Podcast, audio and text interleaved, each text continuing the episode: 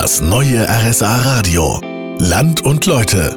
Das Zentrum eines Ortes ist meistens ja die Kirche in Scheideck. Wo wir heute sind, ist die aber gerade eingerüstet. Die Pfarrkirche St. Gallus muss für 1,2 Millionen Euro saniert werden und noch sind nicht alle Kosten gedeckt. Kirchenpfleger Franz Achberger. Sie sind also eigentlich noch auf Spenden angewiesen, oder? Ich habe das also jetzt hier erlebt in den vergangenen Jahren, weil wir immer wieder zu Spenden aufgerufen haben. Es sind sicher die älteren Leute noch stärker verbunden mit der Kirche.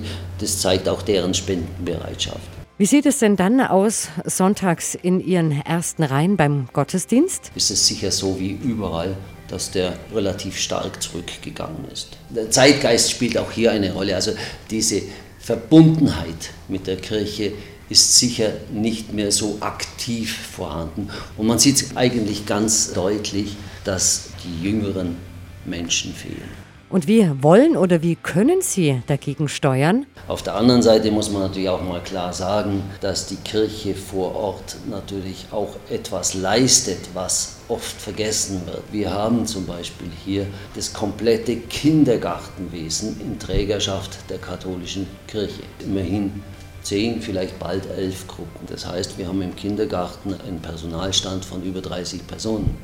Damit die Kinder hier im Markt Scheideck also auch gut betreut sind.